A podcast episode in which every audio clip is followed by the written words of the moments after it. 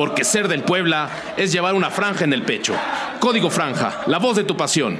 Comenzamos.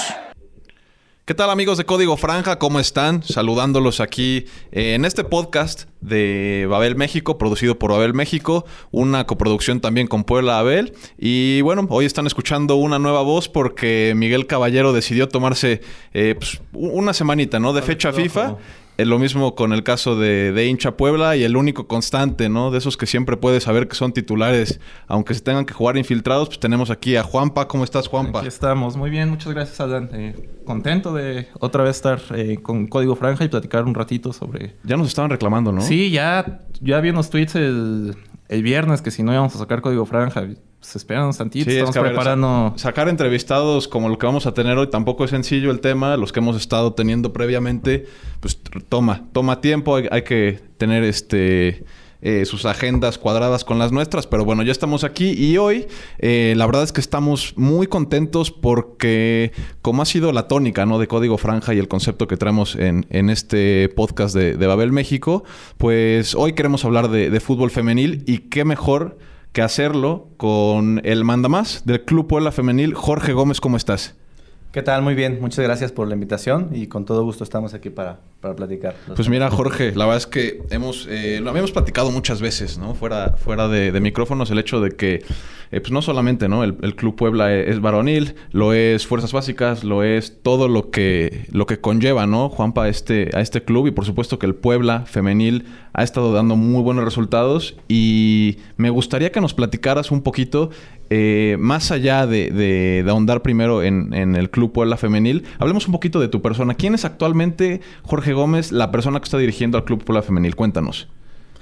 Bueno, pues eh, soy alguien que, ha tenido una buena trayectoria, creo, de, años en el fútbol, aprendiendo cada día y, creo que eso me ha dado la experiencia de, poder ahorita estar dirigiendo a este club y aportando un poquito de esa experiencia, principalmente en el tema femenil, que es algo nuevo en nuestro, en nuestro país, relativamente tiene poco el profesionalismo, vamos, ¿no? Y, creo que esa parte eh, es algo que me apasiona y soy una persona de fútbol apasionada que le gusta ver todo tipo de, en todo momento del fútbol, me gustan mucho los deportes y, y que le encanta trabajar, trabajar en el día a día para poder dar buenos resultados y creo que esa parte es lo que me caracteriza como profesional. Ah, pero ya sácale, este, viene, viene muy humilde, ¿no? El tema. O sea, Juanpa, sácale las credenciales, nada, en la cuestión de femenil. carta de... hablemos de esos mundiales, sub-17, hablemos de todo lo que has hecho porque estás, está siendo muy humilde, Jorge. No, bueno, la verdad es que me, tocó empezar muy joven en el tema del profesionalismo. Eh, aún yo estaba estudiando cuando ya se me abrió la oportunidad de empezar en, el fútbol profesional como preparador físico en Atlas.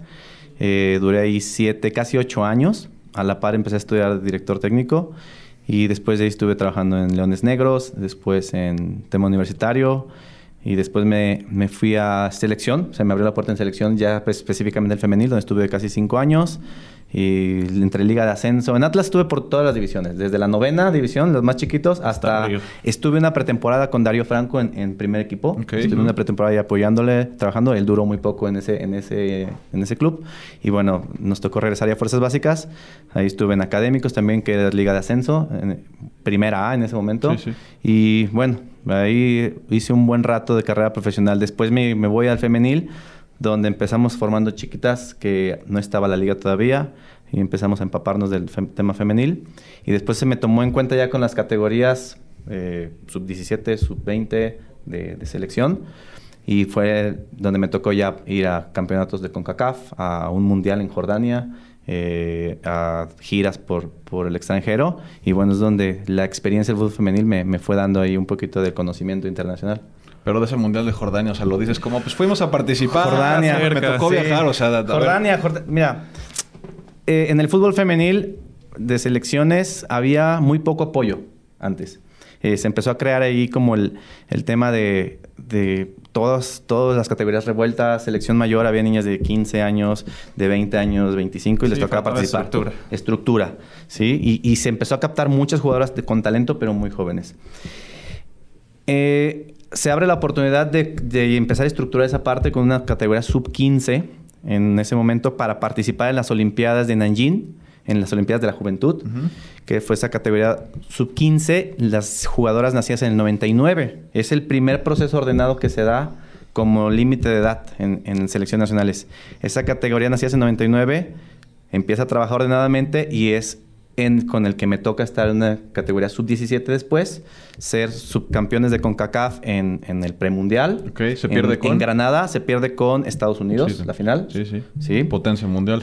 Perdimos ahí, bueno, ganamos el boleto al mundial contra, contra Haití, jugamos la final. 2-1 en el, prácticamente los últimos minutos perdimos ese partido. Muy buen partido.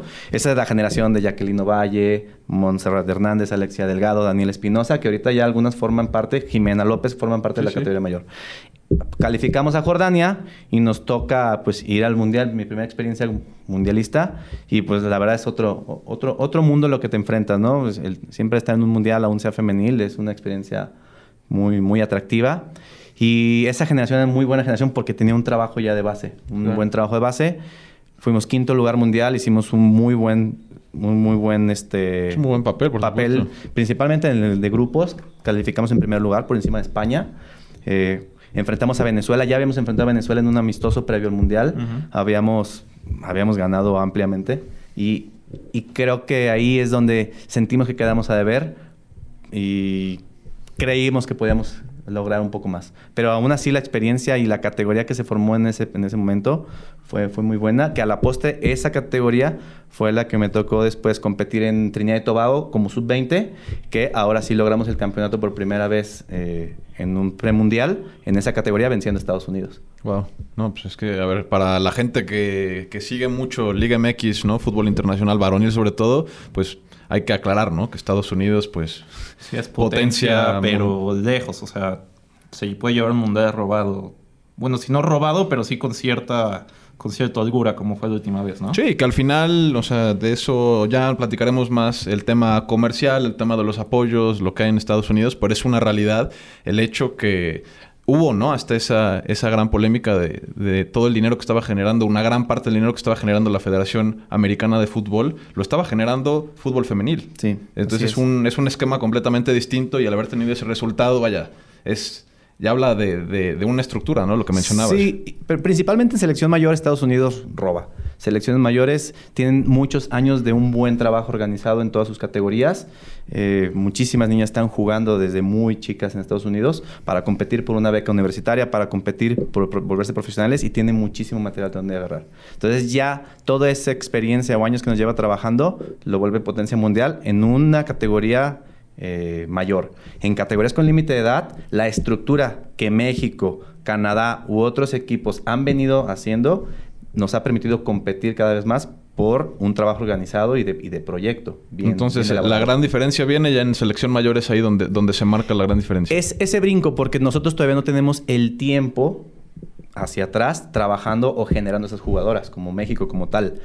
Eh, era muy desorganizado, había que agarrar de todo, de todo tipo de lugares y ahora con estos proyectos poco a poco se va a ir, se va a ir acercando.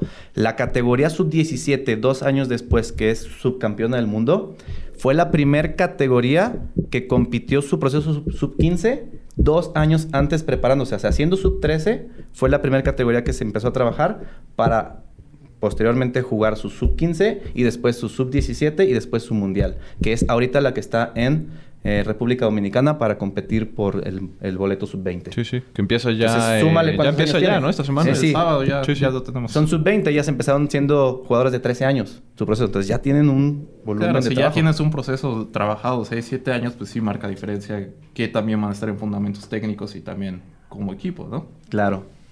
Eso es lo importante de los proyectos y que lo que la gente tiene que entender es que el femenil en selección mayor aún estamos lejos y necesitamos esperar esos tiempos del proceso. No podemos acelerar las cosas. Queremos, siempre queremos tener resultados y esa parte pues siempre nos llama la atención, pero hay que darle tiempo a los procesos.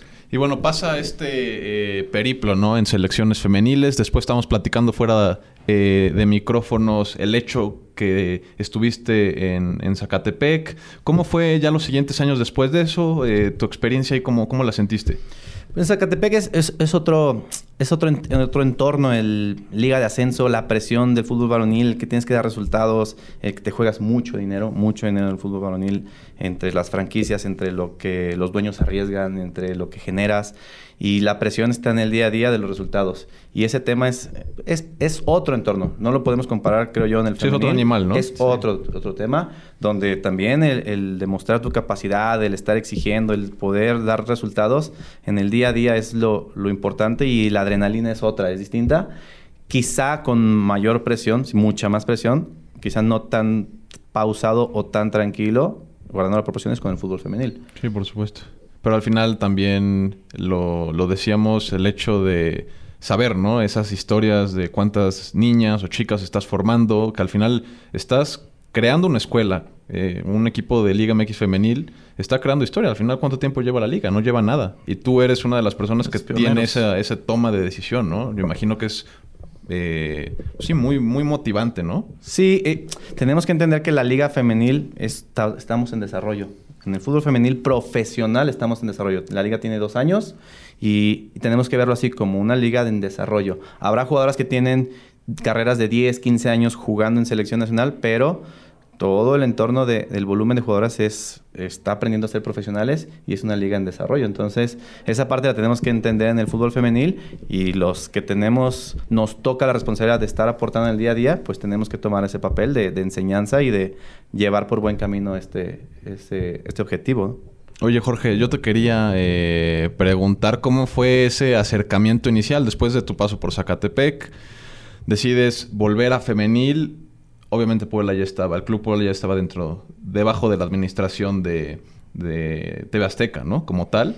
¿Cómo fue ese acercamiento? Llegaron, oye, Jorge, eh, traemos este proyecto. Hay que recordar, ¿no, Juanpa, que Lobos y Puebla fueron dos de los equipos que cuando comienza la Liga Femenil no se les permitió. equipo femenil.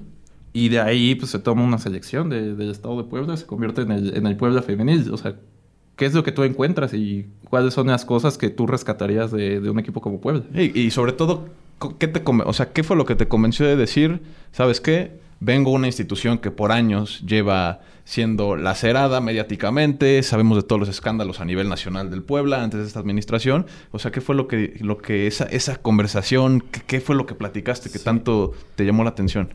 Mira, yo, antes, antes de eso yo renuncié a selección por venir aquí a Puebla. Renuncié para venir a un proyecto con la nueva administración, como comentas. En ese momento no estaba el femenil todavía. Yo llegué a Puebla en mi primera etapa como coordinador de, del área de preparación física, de todo fuerzas básicas. ¿sí? Entonces, en ese semestre que yo dejo selección y me empapo directamente aquí al club con la nueva estructura, el equipo femenil se estaba formando porque ya en ese primer año no iba a participar y estaba... Eh, la planeación. Estaba la planeación y la parte del equipo estaba concesionado.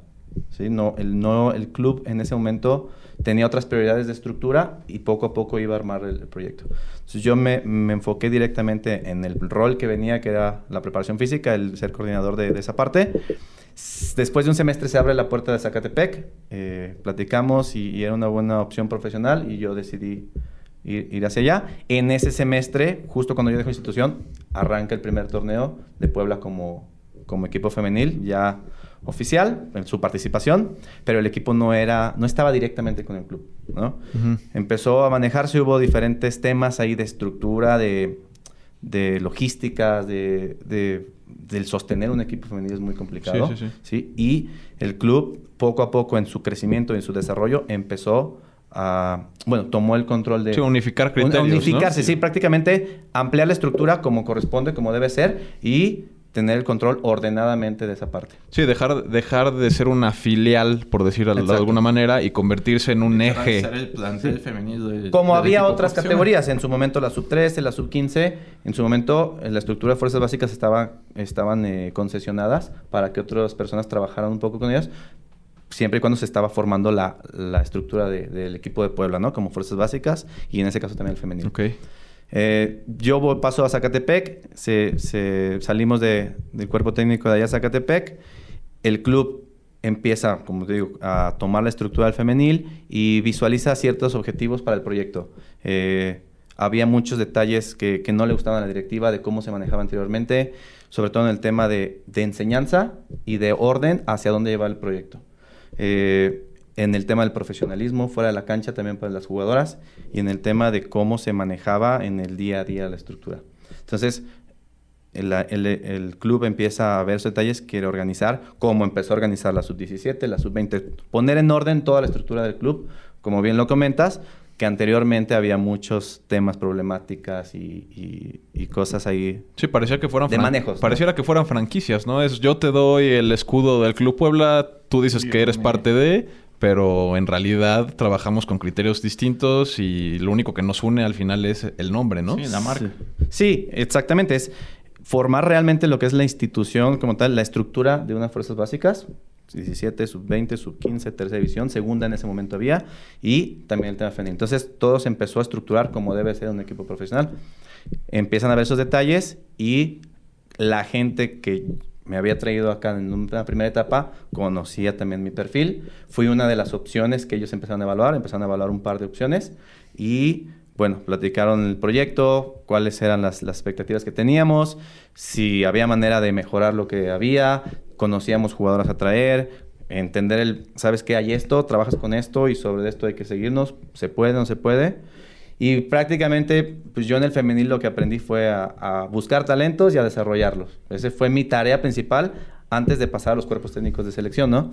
Entonces, para mí era como algo, un reto que yo ya sabía hacer. Sí, es como regresar a, a la clase introductoria, ¿no? Sí. En universidad. Así es, era un reto que yo ya sabía hacer, que yo ya tenía más o menos trabajado. Y bueno, es, una, es un escenario que, que me llama la atención, lo conozco y adelante, si está la oportunidad, confía en mí, yo me aviento el, el papel, el, el- el- rol y trabajamos para eso. Y fue así como se da mi llegada. Eh, ya había una buena base, ya había una buena base, se calificó, esa- en ese torneo eh, me tocó traer algunos refuerzos a- al club, pocos, ya había una buena base. Y se empezó a dar estructura hacia lo que queríamos. Eh, se dejaron ir también muchas jugadoras, el equipo tenía muchísimas jugadoras que, que nómina o que en la estructura no, no nos generaba un crecimiento. Y bueno, tuvimos que ir modificando y se hizo un buen papel calificando a la liguilla, que ya se había hecho un buen papel antes. Eh, estuvieron cerca de calificar y en ese siguiente torneo que me toca elegir, pues se califica. Sí, o sea, pero ya empezaste, o sea, te dieron a ti las riendas, ¿no? Para poder decir, mira, si tú esto, esto es lo que tú quieres, no tu objetivo final, déjame que yo empiece a tomar decisiones y eso es lo que empezaste a hacer, ¿no? Por lo que entiendo en cuestión Sí, de... sí, el club. Queremos un equipo que se adapte a, la- a las necesidades, que tenemos esto, el- las jugadoras y el cuerpo técnico se adapta a esto. Nuestra estructura es formar jugadoras, ir creciendo, un proyecto a mediano plazo y que el equipo vaya, vaya dando resultados. No te exijo calificar ahorita, pero sí que la estructura vaya creciendo. Hay avances. Exacto. Y sobre eso se empezó a, trabajar. Ese primer torneo fue bueno, pero después viene el tema de un torneo al otro donde hubo ahí la problemática entre que las jugadoras, sí, que si sigo, no sigo, me voy, no me voy. Y donde bajas importantes, ¿no? Muchísimas bajas importantes. Sí, sí, sí. Muchísimas. De una estructura que ya se estaba armando. Entonces tuvimos que volver a, a iniciar, no de cero, pero sí buscar material que encontramos de buena calidad, pero más jóvenes aún de lo que ya teníamos antes. Sí, que tampoco es que tuvieras en- inicialmente en una liga como la Liga MX femenil jugadoras con demasiada experiencia, ¿no? O sea, si se te van jugadoras que ya tenían algún bagaje y tienes que empezar de cero, o sea, tienes que comenzar prácticamente con niñas, ¿no? Que ahora si ves el plantel actual del club, tienes desde 15, 16, 17 años, o sea, es, Sí. es una variedad ahí de, de edades que, que a ti al final... eh, tienes que formar, o sea, no- es un papel no, no solamente de dirección, sino de formación como tal. De formación, de darles todas las herramientas deportivas, comportamiento fuera de la cancha, académico, que el club también lo empezó a formar. Son muchos detalles que se, que se implicaban el traer jugadoras tan jóvenes a una ciudad pues, fuera de sus casas, eh, vivir solas, eh, adaptarse al profesionalismo, la presión, la exigencia, no, no es muy fácil. Y a diferencia de otros clubes que apostaron por inyectar buen, buen dinero para tener las mejores jugadoras con esa experiencia. Casos como Tigres, Tigres, Rayados. Monterrey, un poquito más abajo Pachuca, un poquito más abajo América. Chivas ahorita comenzando un poco. Chivas, eh, Ahora mismo. en este momento un poquito más, Sí. en ese momento, en su momento no, no inyectó tanto como esos equipos, pero el lugar geográfico le ayudó para tener buen plantel, este, y Y ellos, pues, acapararon en ese momento todo el mercado de, jugadoras. Entonces, los demás equipos, como Puebla, Lobos, Veracruz, Querétaro, se tuvieron que armar, que armar de visorías, de captar niñas, por ahí una que otra con poca experiencia o con buen, un poquito más de, de bagaje, pero que no les alcanzaba para los planteles más grandes, pero era a final de cuentas formar, que son jugadoras que necesitan trabajar, trabajar, trabajar para marcar diferencia. No, no te marcan diferencia de un inicio. Claro. Pues Juanpa, antes de que sigamos eh, con, esta interesante plática, ¿dónde estamos? ¿En, qué, ¿En dónde nos pueden encontrar? Estamos en Spotify, estamos en Apple Podcast y estamos donde se les ocurra que hayan podcast. Literal, las opciones están ahí. Eh, si tienen Android, iPhone, lo que quieran, ahí nos pueden encontrar. Arroba código franja, tanto en Instagram como en Facebook. O sea que somos omnipresentes, básicamente es lo que me estás diciendo. Como Dios Padre. Perfecto, pues vamos al primer corte que pues vivimos, ¿no? De patrocinadores. Así es. Vámonos a escuchar esta eh, primera cortinilla publicitaria y regresamos a platicar ya un poco más con Jorge Gómez, entrenador del Club Puebla Femenil, sobre lo que ha sido este paso por el Club Camotero. Enfranjado, ¿te gustaría adquirir los productos oficiales del Club Puebla con descuento? Es muy fácil. Entra a www.tiendaclubpuebla.com, ingresa el código que daremos semana a semana en nuestro podcast Código Franja y listo. Selecciona los productos oficiales Umbro del Club Puebla y obtén el 15% de descuento en tu compra total. Código Franja, la voz de tu pasión. Estamos de regreso aquí en Código Franja. Recuerden que nos pueden encontrar en redes sociales, Instagram y Facebook como Código Franja.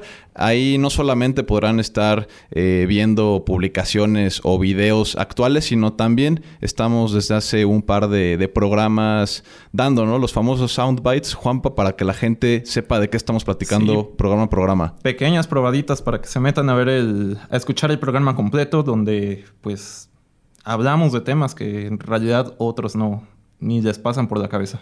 Así es, y por eso estamos aquí con Jorge Gómez. Estamos platicando, eh, antes de irnos a este, eh, este corte publicitario, sobre lo que te encuentras, ¿no? A tu llegada al Club Puebla, empieza la reestructura, cuando ya va encaminada, ¿no? La, máquina, te das cuenta que las piezas importantes te empiezan a ir, hay que volver de nueva eh, cuenta a enmendar el camino y en ese, pues, eh, en esa travesía, ¿no? En ese viaje que ya son eh, tu tercer torneo, el actual, eh, pues has tenido, ¿no? Que, encontrar la manera de, agarrar talento joven, mediarlo también con experiencia, traer jugadoras que les enseñen. Pero la realidad es que a pesar de estas situaciones que has vivido, el club va muy bien, ¿no? ¿No? Pues para mí va, va excelente. creo que creo que es muy difícil, es muy difícil en la liga femenil, muy, muy difícil. Yo creo que poca gente realmente se da cuenta de, qué tan difícil es eh, competir. O sea, marca todavía mucha diferencia los planteles con jugadoras con mayor experiencia, con mayor calidad técnica, con perfiles físicos este, muy adelantados. Y esa parte es muy complicado, muy difícil. Y, y creo que el buscar jugadoras que que se adapten al proyecto. ¿Cuál es el proyecto de Puebla? Es, vienes, te tiras de cabeza por el equipo, lo que te estamos dando, te lo vamos a cumplir. Lo que estamos ofreciendo te vamos a cumplir. Pero quizá hay, no hay más, no hay, hay algunas carencias, pero te vamos a dar la oportunidad deportiva de que trasciendas, de que juegues, de que compitas, de que te muestres en la cancha. A diferencia que otros clubes, quizá no tienen esas esa necesidad o ese tiempo para darle oportunidad a las más jóvenes. Entonces, acá te doy la oportunidad, pero también te voy a aventar al ruedo y tienes que aprender y tienes que demostrar. Y ese es el proyecto del club. Te doy la oportunidad deportiva, pero tienes que aprender y meterte responder, responder. Tienes que volverte profesional. Y es algo que muchos de los clubes de mayor dinero no hacen. O sea, eh, por ejemplo, como tú comentabas que hay clubes que ya tienen jugadoras hechas con cierta experiencia y luego lo que tú te vienes a encontrar es que tú tienes que hacer un trabajo desde cero con muchas chicas que quizá nunca habían jugado ni a nivel colegial, o sea, que literal jugaban ahí en diferentes equipos, pero a lo mejor no tenían esa disciplina, esos, eh, esos hábitos de ser un deportista profesional. ¿Cómo es que tú eh, tratas de inculcar esa cuestión? Porque me imagino que no es fácil para quizá chicas que jamás habían jugado y luego tienes chicas que sí tienen experiencia colegial Y luego ya tienes, por ejemplo, ahorita con el, con el caso del Pita Borbis, que ya es una, una profesional consolidada. Entonces, ¿cómo, cómo logras conjuntar esa, esa cuestión? Sí, como lo decía hace rato, es el tema formativo. Tienes que enseñarles a ser profesionales, tienes que enseñarles que cuando llegas a la cancha es meterte a entrenar, meterte en la disciplina. Te puedes divertir, claro, pero con la responsabilidad de que lo que hagas y lo que sumes en el día a día te va a dar para que en el partido todo ese estrés, todas esa, esas sensaciones las puedas poner eh, en, función del equipo y que la experiencia la- te la vas ganando en el minuto a minuto. Entonces es enseñarles, es enseñar a comportarse. Eh, hay jugadoras que llegaron acá que ya conocíamos, pero muy jóvenes, 10, 11, 12 años desde tiempo atrás y, y ya estaba en algunos otros clubes, pero con categoría inferior, en el que para poder trascender, pues necesitaban 5, 6, 7 años para que les dieran la oportunidad, porque esos clubes tenían planteles un poco más maduros. Entonces es acá, te doy la oportunidad, pero te enseño a, ser profesional, a cuidarte en la alimentación, a respetar tiempos de descanso. ¿Alguna anécdota, por ejemplo, no, no, no hablando de nombres, pero que, que se te haya quedado muy grabada de una eh, eh, experiencia con alguna jugadora en esto que estás hablando de enseñarte a ser profesional? O sea, ¿qué es lo que... Porque nosotros, y hablo nosotros como medios de comunicación, nos enfocamos siempre, ¿no? En eh, equipo, equi- primer equipo, eh, algunos sub-20, sub-17 que estén destacando, pero realmente la cobertura de entrenamientos, primero no hay atención a medios para sub-20 y sub-17, ¿no? Partidos ya hay más, pero femenil, quitando algunos accesos a entrenamiento o gente que vaya a entrenamiento, no se tiene ni la más remota idea de qué es el, el- el método formativo de, de una, de una futbolista profesional y todavía más de una futbolista profesional en una liga tan joven y tan carente de muchas cosas, ¿no? O sea, ¿qué, qué es lo que tú les platicas? Sí, bueno, nos pasó mucho el primer torneo a mi llegada acá, eh, el tema de los descansos, el tema de, le- como les llevó muy rápido el profesionalismo a las jugadoras, hablo en general de la liga, muchas ya tienen la experiencia y otras no, entonces empiezan a, llamar la atención, a que la gente las siga, les empiezan a- a buscar redes sociales y se les hace muy fácil aprender lo malo del, del fútbol. Soy figura y me puedo comportar como quiero y no cuido mis descansos y salgo de fiesta y hago esto y de repente esa parte pues no, no va con el profesionalismo. O hay que saber cuidar esos tiempos. Y eso nos pasó mucho el primer torneo. O sea, una cuestión de disciplina. Disciplina fuera de la cancha. Y eso fue lo primero que llegamos a atacar en el club. Disciplina fuera de la cancha. Y esas cuestiones es que, digo, yo a mí no me gusta seguir las jugadas en las redes sociales. La verdad es que prefiero evitar esa parte. Pero sí muchas al siguiente día tenían que entrenar y estaban... eh, O sea, lo publicaban. Exacto, o sea, como dándose a notar en, algún, en alguna situación. Y creo que esa parte es el aprendizaje del profesionalismo. Sí, sí. Que esa parte nos costó y es algo que hemos trabajado mucho en el club. Entonces, ahorita, por ejemplo, ¿qué, qué método tienes para la cuestión de disciplina? Las niñas nuevas que van llegando, o sea, ¿es una plática previa? ¿Son seguimientos junto, junto con el cuerpo técnico? ¿Cómo funciona? El club tiene sus reglamentos internos, Ujú. el grupo también tiene sus reglamentos internos y se platica sobre lo que tienes que respetar. Te haces acreedores también a multas económicas como, como cualquier equipo profesional. Eh, tienes que respetar ciertos espacios, ciertos días de descanso, ciertos momentos y esos cuidados que implica el ser profesional. Quizá al tener niñas tan jóvenes, pues ese es un tema en el que ahorita está un poquito de lado. No, no están viviendo tanto esa parte. Pero sí de repente que toman todo como juego, que la inmadurez misma de la edad, pues no les hace entender bien lo que es la presión de lo que te estás jugando cada día. ¿Cuántos cada años tiene la más joven? 15 años. Sí, es, es difícil ya entender lo que representa, ¿no? La camiseta, tener un estadio que te va a ver. Es ¿no? que ahí estaríamos hablando, o sea, eso es una sub 15 de un equipo de varonil. Estaríamos hablando que en este caso el Club Puebla, el primer equipo, tendría un jugador en la plantilla de 15 años como parte del, plantel. O sea, eso es lo que, lo, que quiero que la gente en- entienda y magnifique. Así es, porque ahorita en el femenil, pues es una sola categoría. Y no hay tantas jugadoras para cubrir la parte de las plazas mayores. Porque la calidad viene en lo de atrás, en lo que tienes que formar, como hablaba al principio. El proyecto como fútbol femenil es a futuro. Entonces, las jugadoras jóvenes tienen la calidad para desarrollar y trabajar en un volumen de años. Pero tienes que irlas llevando poco a poco, porque deportivamente compiten con jugadoras de 8 o 10 años más grandes que ellas. Pero en sus cuidados, en su desarrollo, en la parte física, en la alimentación, tienen que aprender esa parte. Y en caso yo también me imagino, ¿no? De, te pregunto, tienes que tomar la, el, el, rol de papá, ¿no? En muchos casos. Hablabas de cuántas, cuántas jugadoras tienes que no son de acá, ¿no? Que vienen y tú las traes al final de cuentas y te vuelve, o sea, es, debe ser un rol complicado entre eres el entrenador mano dura, pero también eres formador y a la misma vez sabes que no tienen este no, no tienen su familia acá, o sea, es sí, es como no es al, al, mismo tiempo tienes que que tú ver cómo están en el tema anímico, todo eh, ese tipo de cuestiones son importantes para el rendimiento de, un, de una futbolista profesional, ¿no? Sí, es complicado y, y como comentabas alguna anécdota, pues prácticamente hay jugadoras que sus padres de familia las confiaron porque sabe, nos conocen de, tiempo atrás en el proyecto que nosotros tenemos, ¿no?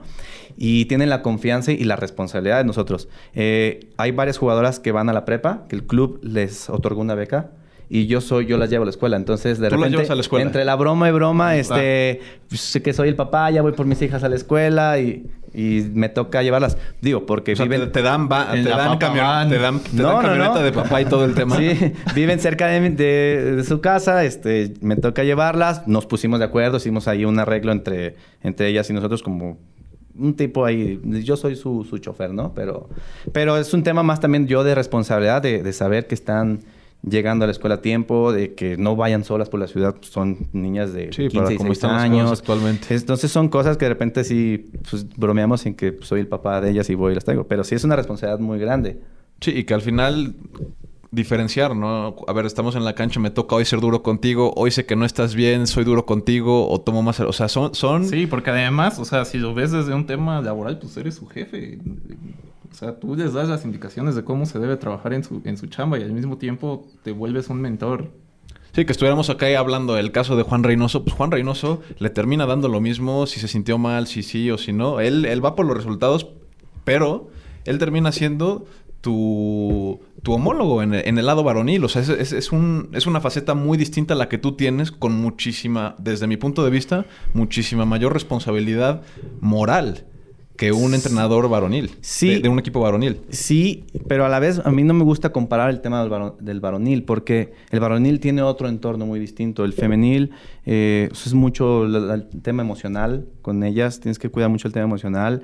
Eh, te repito, están en formación y de repente toca cuidar a, las niñas, es, otro tema.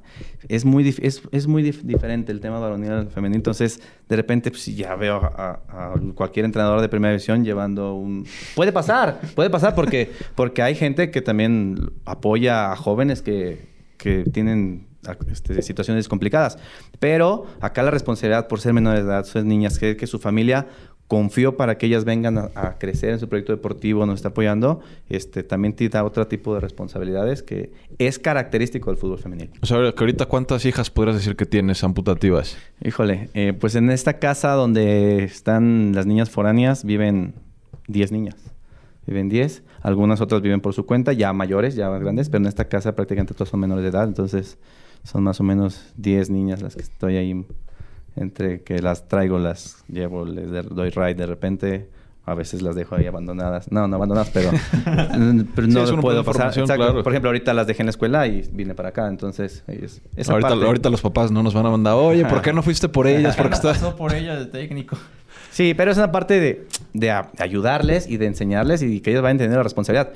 Para ellas también es difícil estar acá, lejos de su familia que entiendan la responsabilidad que su familia eh, y lo que ellas sufren y aportan para que ellas puedan estar cumpliendo su sueño aquí. Entonces ellas tienen que enfocarse, veniste acá a estudiar, a jugar y a estudiar. No, pero me queda claro que entonces el tuyo es un tema vocacional.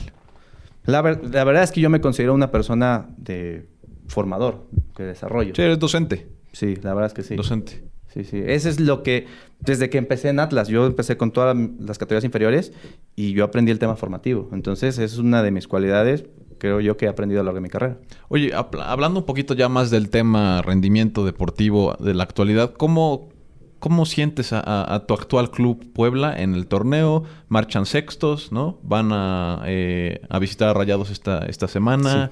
Eh, ¿cómo, ¿cómo, has visto la evolución del club? ¿Cómo, cómo te ha parecido?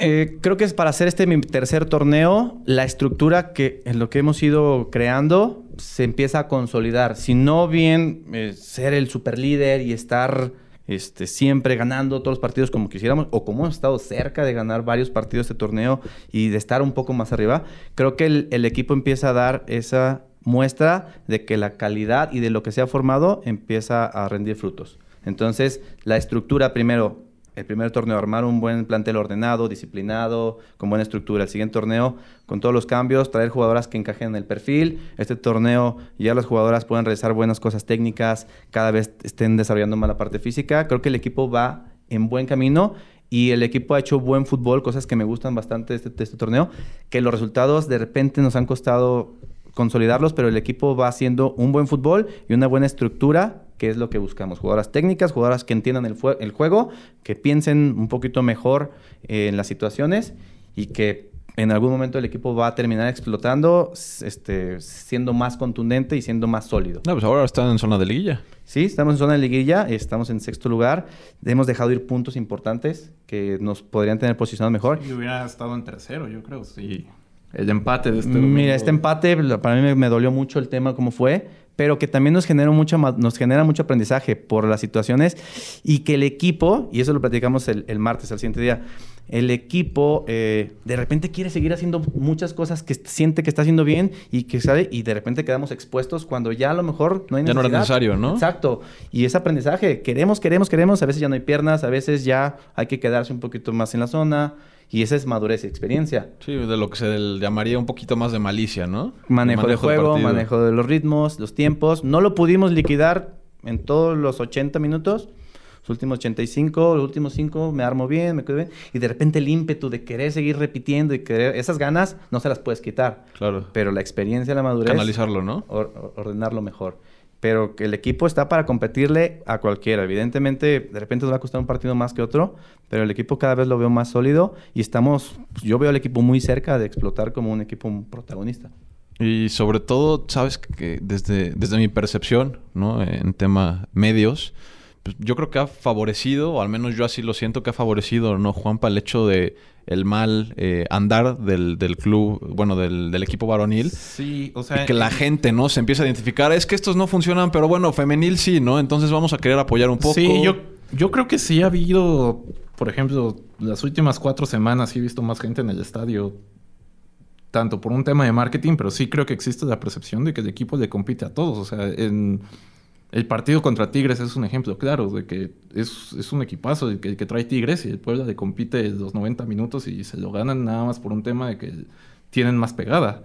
Entonces sí creo que, que la gente se está dando cuenta de eso y que sí percibe que te, el choro este de que el Puebla juega a las 12, que por eso la gente no va al estadio, creo que, o sea, va bien por ahí el tema de decirle, pues sabes que el Puebla sí juega a las 12 y el Puebla juega bien y la verdad es que la y gente... compite.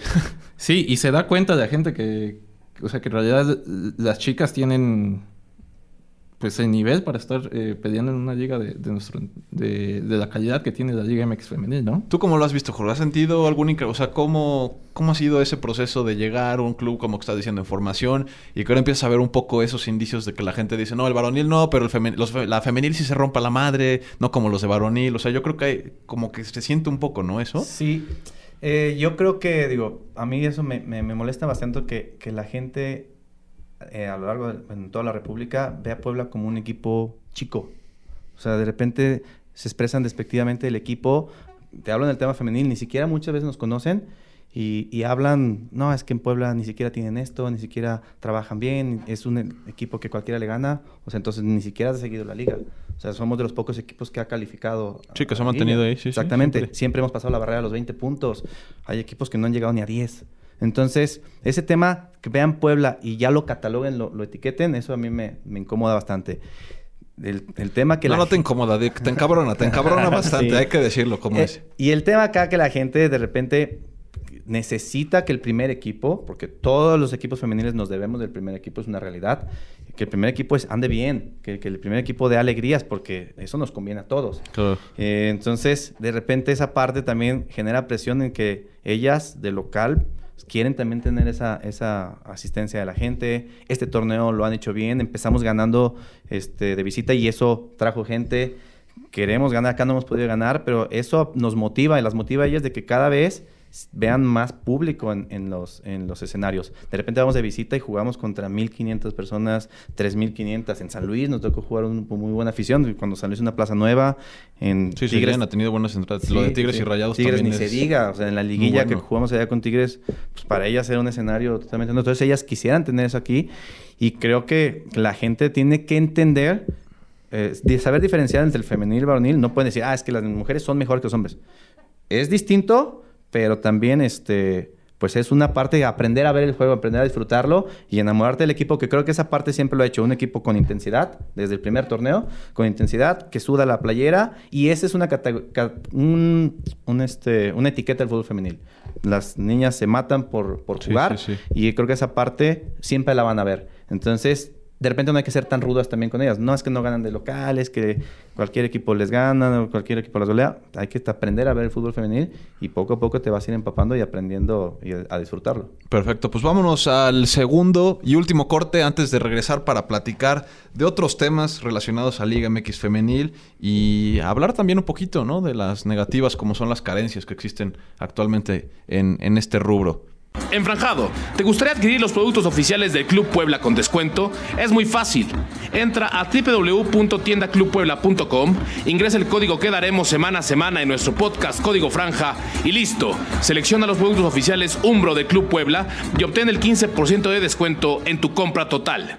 Código Franja, la voz de tu pasión. Regresamos aquí a Código Franja, entrevista con Jorge Gómez, director técnico del Club Puebla Femenil. Recuerden que estamos en redes sociales como Código Franja, no está complicado. En Facebook y en Instagram pueden entrar y comenzar a seguirnos porque tenemos eh, varias, eh, varias eh, dinámicas en las cuales vamos a estar regalando boletos. Tenemos, la verdad, que muchísimas cosas. Entonces síganos por ahí porque también por ahí es la manera más sencilla que se enteren cuando tenemos nuevo Código Franja. Y para, para terminar, este, este último bloque, Jorge, ahora sí que no, no todos son eh, cosas positivas, por supuesto, hay mucho que mejorar. Eh, y no hablo solamente del club por la femenil, ¿no? Es, al final es una eh, generalización. el tema de carencias que actualmente existen en Liga MX femenil, la manera en la que se trata, la percepción que existe desde los medios de comunicación, desde los aficionados, y todo eso, pues, termina dando como resultado casos como se han visto, ¿no? En Cholos, eh, Cholos Femenil hubo un partido que tuvieron que, eh, que ellas limpiar su propio vestidor, eh, vaya, muchísimas carencias, ¿no? Que, que muchas veces eh, se han criticado y que me parece que tú las has vivido pues, en carne propia del día a día desde que comenzó esta liga. ¿Cómo, cómo está esta situación? Mira, eso es un aprendizaje en todos los sentidos. También los clubes están aprendiendo a, tratar el tema femenil. Ahorita la corriente está, es muy complicado, muy delicado el tema de la equidad de género. Me Too Movement a todo. Donde hay que ser muy prudentes en, en qué eh, o los cuidados del manejo de las cosas, ¿no? De repente nos vamos mucho al extremo y de repente minimizamos muchas cosas. Creo que esa parte, es esa parte creo que hay que entenderla mucho. Eh, si evidentemente hay carencias, los clubes están aprendiendo el trato con las jugadoras, no puedes tratarlas igual en tema de viajes, en, en logística, en ciertas logísticas, ¿no? Eh, de repente las jugadoras se quejan de más en algunas cosas que hasta en el varonil pasa. por ejemplo, detalles que, no, es que viajo y me toca compartir asiento de camión con alguien pues eso a cualquier equipo le toca, porque los lugares. O sea, cositas así, pero también de repente eh, el tema económico. Creo que el tema económico es algo lo que más se toca y está muy desfasado ese tema, porque hay clubes que pues, no pueden invertir tanto en, esa parte y no pueden generar tanto para aportar. Pero creo que poco a poco tendrían que entender un poco más el, las necesidades de ellas también, porque por lo menos que las jugadoras tengan para alimentarse bien, para sus traslados, porque al final de cuentas eso es lo que te va a dar rendir en la cancha. ¿Consideras esencial que debiera haber un, eh, una base salarial para fútbol femenil?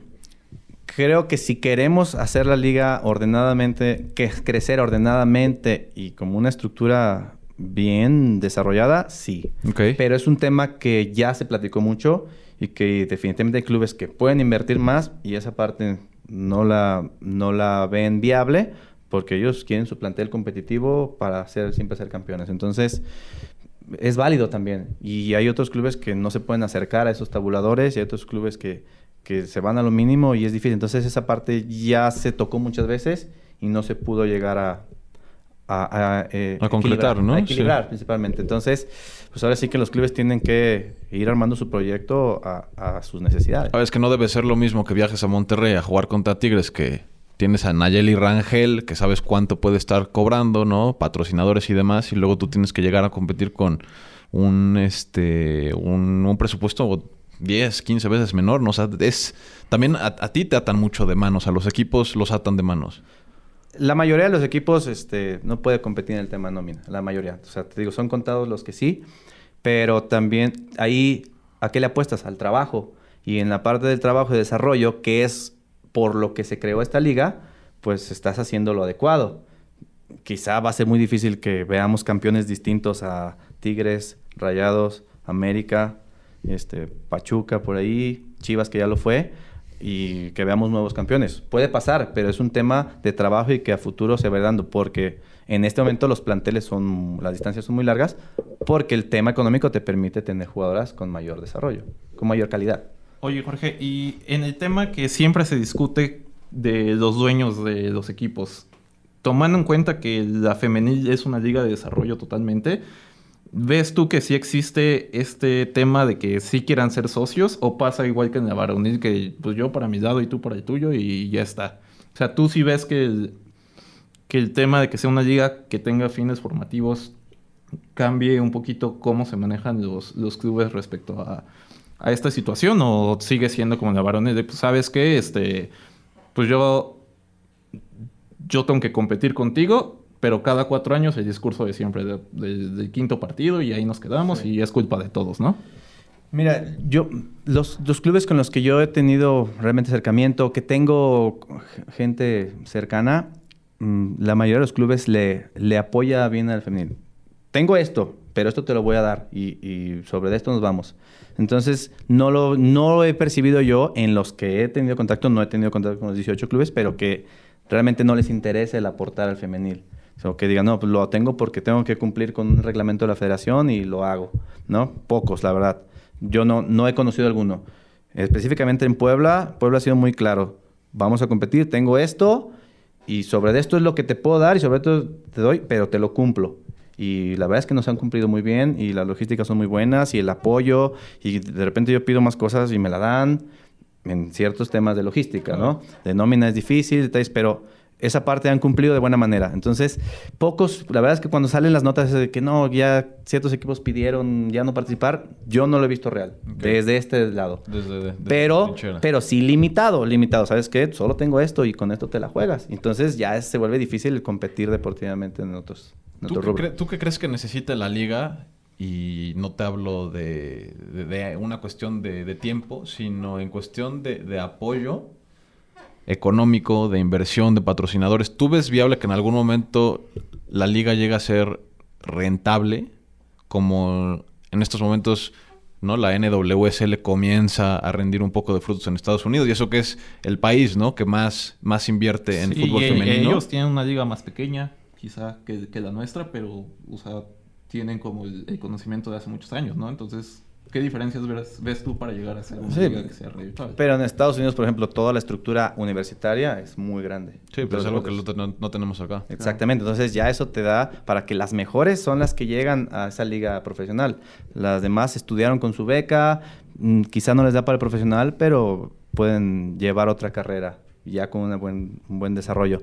La verdad es que yo soy, no, no es lo mío el tema de, del marketing y, y, conocer la rentabilidad de esa parte, pero creo que sí debería ser importante que cada vez los patrocinadores vean que esta liga tiene mucho para dar y que el fútbol femenil a nivel mundial está creciendo por el impulso de FIFA, por el impulso de las federaciones y que tarde o temprano la gente va a estar ahí, ahí, que ya lo está haciendo y tarde o temprano va a haber muchísima gente interesada y cada vez más niñas jugando. Entonces, yo creo que esa parte sí debe de llamar la atención y sería muy importante que, que patrocinadores se sumaran al desarrollo de la liga. Y para terminar, ¿cómo, cómo ves este tema de el fracaso, ¿no? Del fracaso, con muchos le tildaron de, una selección, eh, de la selección mexicana, ¿no? Para conseguir el boleto a, Tokio, pero con Estados Unidos, que yo no sé quién estaba esperando, ¿no? Que, o, pensando que México era favorito ante ese plantel que traía Estados Unidos, pero, o sea, se desarrolla esto en la liga. ¿Dónde tú crees que está ese, problema con selección femenil? No, no porque tendrían que haber calificado, sino en cuestión de desarrollo se está haciendo este, este intento, ¿no? Se están trayendo también muchas jugadoras mexicoamericanas que se están eh, integrando a, selección mayor o a selección sub-20, sub-17, ¿no? Caso María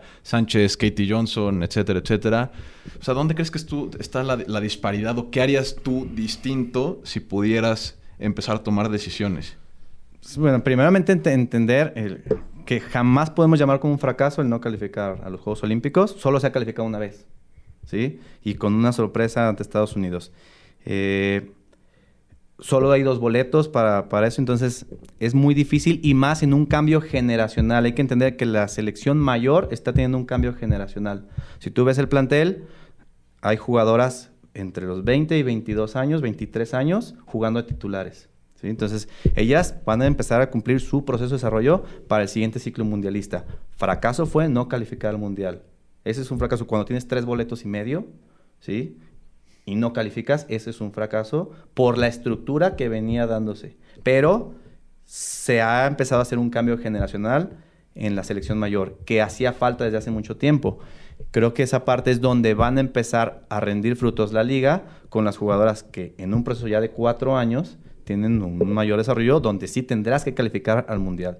Juegos Olímpicos todavía al tener los boletos es muy lejano, donde, donde no es no es tangible el medir si calificaste a Juegos Olímpicos como fracaso o no. Esa parte creo que hay que entenderla bien. Sí eh, los que calificar al mundial, sí en los panamericanos donde debes de competir más y entender que en el cambio generacional pues nos va a costar, nos va a costar un proceso que a lo mejor algunas selecciones como Canadá ya lo vivió hace algunos años, como Estados Unidos lo vivió hace algunos años y ahora nos toca, nos toca vivirlo porque si tú volteas a ver a las jugadoras que estaban en selección nacional mayor, eh, los panamericanos pasados, no estos de, que acaban de pasar, los anteriores o el mundial anterior, pues ya son jugadoras, ¿no? Totalmente sí, jugadoras ya como Nico Campo, jugadoras que ya tienen una edad más avanzada y que difícilmente llegarán en plenitud en un proceso de cuatro años a un mundial. Entonces, ya no puedes seguir apostándole a esas jugadoras. Tienes que seguir desarrollando lo que viene en la liga, que para eso se formó. ¿Y lo que estás viendo en la liga te está gustando? Sí, sí, sí. La verdad es que del primer torneo, la Copa, el primer torneo, ahorita el nivel deportivo ha aumentado muchísimo. La calidad de las jugadoras técnica y físicamente este, ha, mejorado mucho. Y ese es el tema que tenemos que identificar en el, en el, en el ámbito internacional.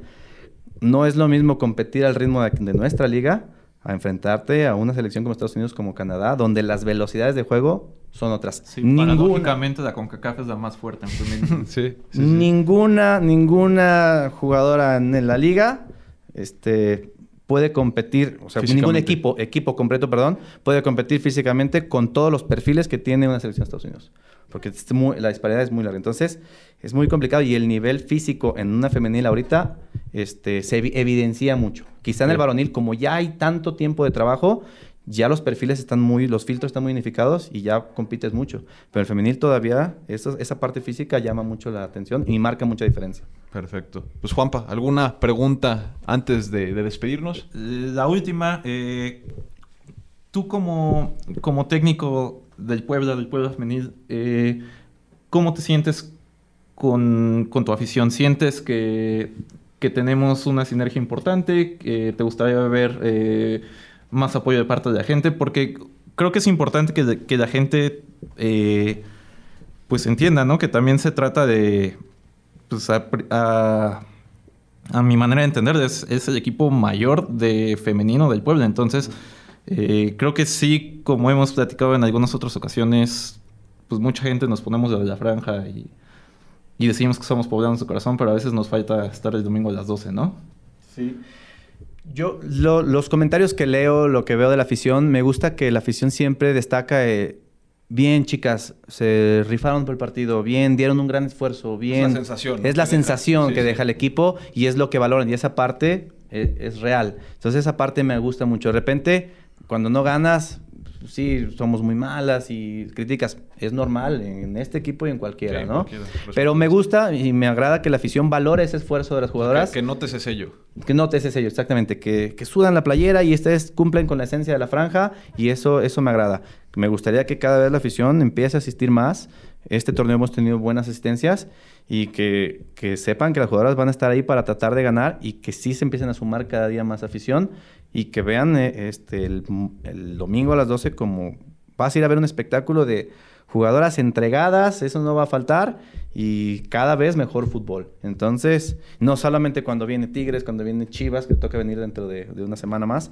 Entonces, que la gente esté ahí día a día, que pueda sumarse más, pero la afición creo que encuentra ese sello en el equipo y eso me agrada. Perfecto. Perfecto, pues Jorge, muchísimas gracias por estar con nosotros en Código Franja. La verdad es que es un gusto tener eh, a ti, poder platicar de lo que se está haciendo y esperamos que no sea la última porque tenemos muchísimas cosas de qué hablar. La verdad, no podríamos este, parar de, platicar, pero pues si no la gente también va a decir, oye, Oye, también... Sí, dos horas, no Dos o tres horas, esto no es temporada completa, pero sabes que aquí tienes tu casa, eh, los mejores deseos para, para, el club y la verdad que eh, pues, felicidades por, por todo lo que se está haciendo, ¿no? Y por la cuestión formativa. Muchísimas gracias, la verdad, por la invitación y por, por este espacio para el fútbol femenil. Yo soy un fanático de, que le den su espacio al fútbol femenil. Creo que me, me siento muy, muy identificado con el tema femenil y y bueno, qué bueno que me toca estar acá en Puebla, es hacer crecer el proyecto. Y pues muchísimas gracias por la invitación y cuando gusten acá estamos. No, pues en nombre de toda la producción de Babel México, Código Franja y Puebla Babel, esto fue Código Franja. Nos escuchamos la próxima semana. Muchas gracias. Porque ser del Puebla es llevar una franja en el pecho. Código Franja, la voz de tu pasión.